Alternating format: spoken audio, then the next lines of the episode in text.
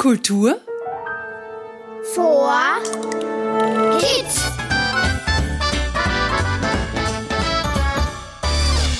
Hallo und willkommen beim Kultur für Kids Podcast. Wir sind's wieder, Sophie Berger. Und Robert Steiner. In dieser Folge heißt es Vorhang auf. Wir haben uns für dieses Jahr etwas ganz Neues überlegt. Abwechselnd erkunden wir eines der vier Vierteln in Niederösterreich, um uns dort den Aufgaben des jeweils anderen zu stellen. Pro Folge gibt es eine Aufgabe zu lösen und somit die Chance auf einen Punkt. Wer am Ende mehr Punkte hat, hat gewonnen. Und für euch gibt's dabei auch spannende Rätsel zu lösen, die zusammen ein Lösungswort ergeben. Auf geht's, denn das ist schon wieder die letzte Folge unserer Kultur für Kids Staffel aus dem Waldviertel. Habt ihr die vier Folgen gehört und eifrig die Buchstaben für das Lösungswort gesammelt? Dann bin ich mir fast sicher, ihr könnt den letzten Buchstaben schon erahnen. Aber wisst ihr was? Genießen wir doch einfach auch noch diese Folge gemeinsam und machen wir das Lösungswort auf diese Weise komplett. Alles klar? Na dann, los geht's!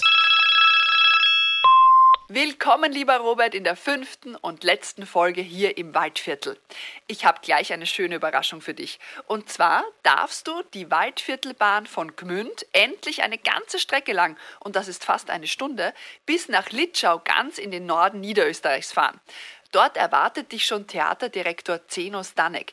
Er leitet das Theater- und Feriendorf Königsleiten in Litschau. Viel Spaß!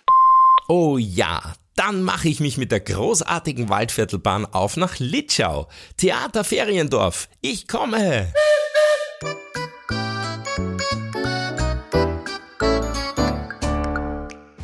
Hallo lieber Zenosch Stanek. Bin ich hier richtig im Theater und Feriendorf Königsleiten? Hallo lieber Robert und hallo an alle, die jetzt zuhören. Ja, du bist richtig im Theater und Feriendorf Königsleiten. Wie kam es eigentlich zu einem ganzen Dorf rund ums Thema Theater hier in Litschau im Waldviertel? Naja, wir sind ja jetzt schon sehr lange da. Ich bin vor ungefähr 30 Jahren hier heraufgekommen und das Erste, was wir hier gemacht haben, weil ich das gerade studiert habe damals, war Theater zu spielen. Und seither gibt es hier sehr viele Theaterproduktionen, vor allem im Sommer.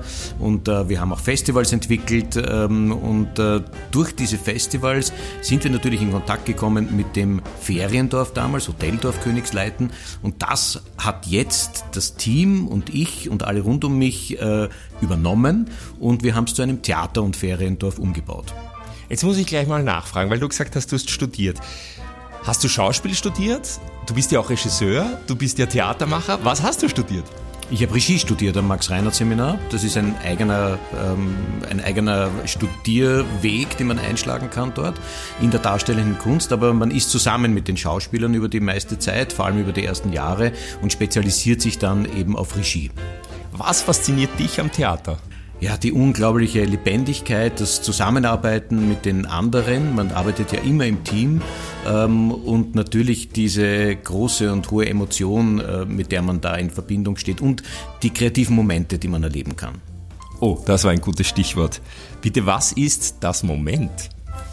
Das Moment ist ein Gebäude, das wir adaptiert haben, sozusagen recycelt haben. Das war mal eine Tennishalle und wir haben hier in zweijähriger Arbeit umgebaut und ein großes Probenhaus, Arbeitshaus und aber auch Veranstaltungshaus daraus gemacht, das sehr flexibel ist und man kann die Räume unterschiedlich abteilen und genau für das verwenden, wofür man es braucht. Also eigentlich aus einer alten Tennishalle wurde ein Theater und alles rundherum, was man dazu braucht. Ja, sozusagen. Also ein sehr ungewöhnliches Theater, weil flexibler als andere äh, Theater sind.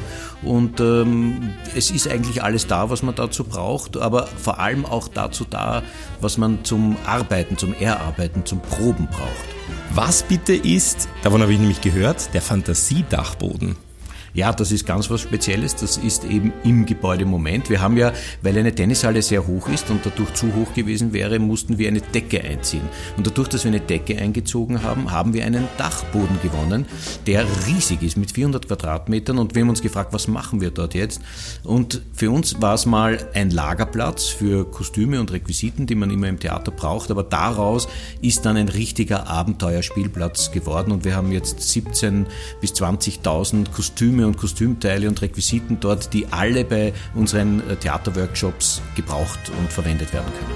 Und ich habe auch gesehen, dieser Dachboden ist mit Teppichen ausgelegt. Das heißt, man kann sich da wirklich am Boden schmeißen und proben, oder wie ist das? Man kann sich am Boden schmeißen, aber man kann auch sehr gemütlich äh, ohne Schuhe dort äh, gehen. Es ist ein weicher Boden, es ist wie in einem Wohnzimmer, aber hat auch was sehr Orientalisches dadurch. Wir haben sehr viele Teppiche ähm, auf Willhaben kaufen können und, und, und haben äh, damit den ganzen Dachboden ausgelegt. Und das ist wirklich, wirklich angenehm, auf diesen Teppichen zu gehen. Großartig. Welche Arten von Theater können Besucherinnen hier eigentlich erfahren? Na, gehen tut alles. Also man kann vom normalen Sprechtheater sozusagen natürlich äh, auch Tanztheater machen, Objekttheater, Improvisationstheater. Äh, man kann auch nur Geschichten erzählen und sie theatral aufarbeiten. Also es geht, es geht in, je, in jegliche Richtung. Die Räume sind dafür da und Theater braucht natürlich äh, spezielle Vorgaben, was die Akustik betrifft, äh, was die Temperatur betrifft, was die Lüftung betrifft, was die Höhe der Räume betrifft und da haben wir die idealen Bedingungen geschaffen. Und jetzt gibt es auch Workshops bei euch. Welche und mit welchen Künstlerinnen? Ja, bei uns arbeiten äh, zurzeit gerade und immer wieder äh, Menschen, die direkt vom äh, Theater kommen. Das heißt, die sind selbst Schauspielerinnen oder Schauspieler, Regisseurinnen und Regisseure, äh, aber eben auch Menschen, die spezielle Dinge im Theater machen, wie Körpertheater und Improvisationstheater, die wir dann speziell für unsere Workshops fragen, ob sie diese Workshops halten wollen. Aber das Spezielle an unseren Workshops ist, dass wir darauf eingehen, was will der oder diejenige erleben, was für einen Workshop wollen die Gäste haben und vor allem auch die Schulklassen. Wir, wir machen ja für Schulklassen tolle Workshops unterm Jahr, also nicht im Sommer, sondern äh, man kann mit der eigenen Klasse kommen und mit einer Theaterpädagogin und einem Theaterpädagogen zusammen einige Tage hier verbringen und Theaterworkshops genießen und äh, Geschichten entwickeln oder etwas äh, ganz Neues erfinden und, und dann auch mitnehmen in die Schule, es dort zeigen. Oder man man bucht sich ganz spezielle eigene äh, Kurse wie eben Improvisation oder Körpertheater oder Objekttheater, um mit Objekten zu spielen. Und dafür wird natürlich ganz besonders gerne unser Fantasiedachboden mit einbezogen. Vielen Dank, lieber Zeno. Ich bekomme gerade eine Nachricht von der Sophie.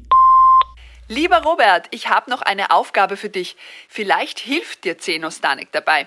Ganz in der Nähe von Litschau, in einem Ort, wo du in dieser Staffel schon zu Besuch warst, gibt es ein sehr bekanntes Theater. Bekannt ist dieses Theater auch für seine jährliche Kinder- und Familienproduktion rund um den 8. Dezember. Finde heraus, welches Theater gemeint ist und was sie heuer zum Besten geben. Okay, das schaffe ich.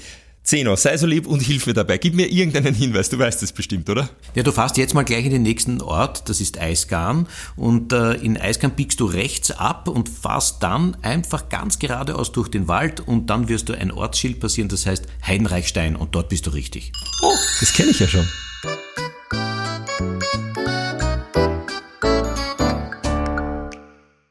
Okay, das war jetzt gar nicht so schwer.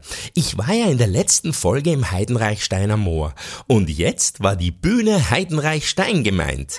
Heuer gibt es dort das Weihnachtsstück Nussknacker und Mäusekönig und es hat am 23. November Premiere. Und darum geht's. Es gibt eine Welt unter den Wohnzimmerbrettern, wo Mäuse wohnen. Sie wird regiert vom siebenköpfigen Mäusekönig Abraxus, der mit seiner Mäusearmee dem armen Theodor Rache geschworen hat. Wäre ja alles nicht so schlimm, aber Theodor ist kein Mensch mehr. Er ist durch einen Fluch zum Nussknacker geworden. Wie kann der Fluch gebrochen werden? Was ist das Geheimnis der Nuss Krakatuk? Und wer hat eigentlich den Speck aus der Suppe gefressen?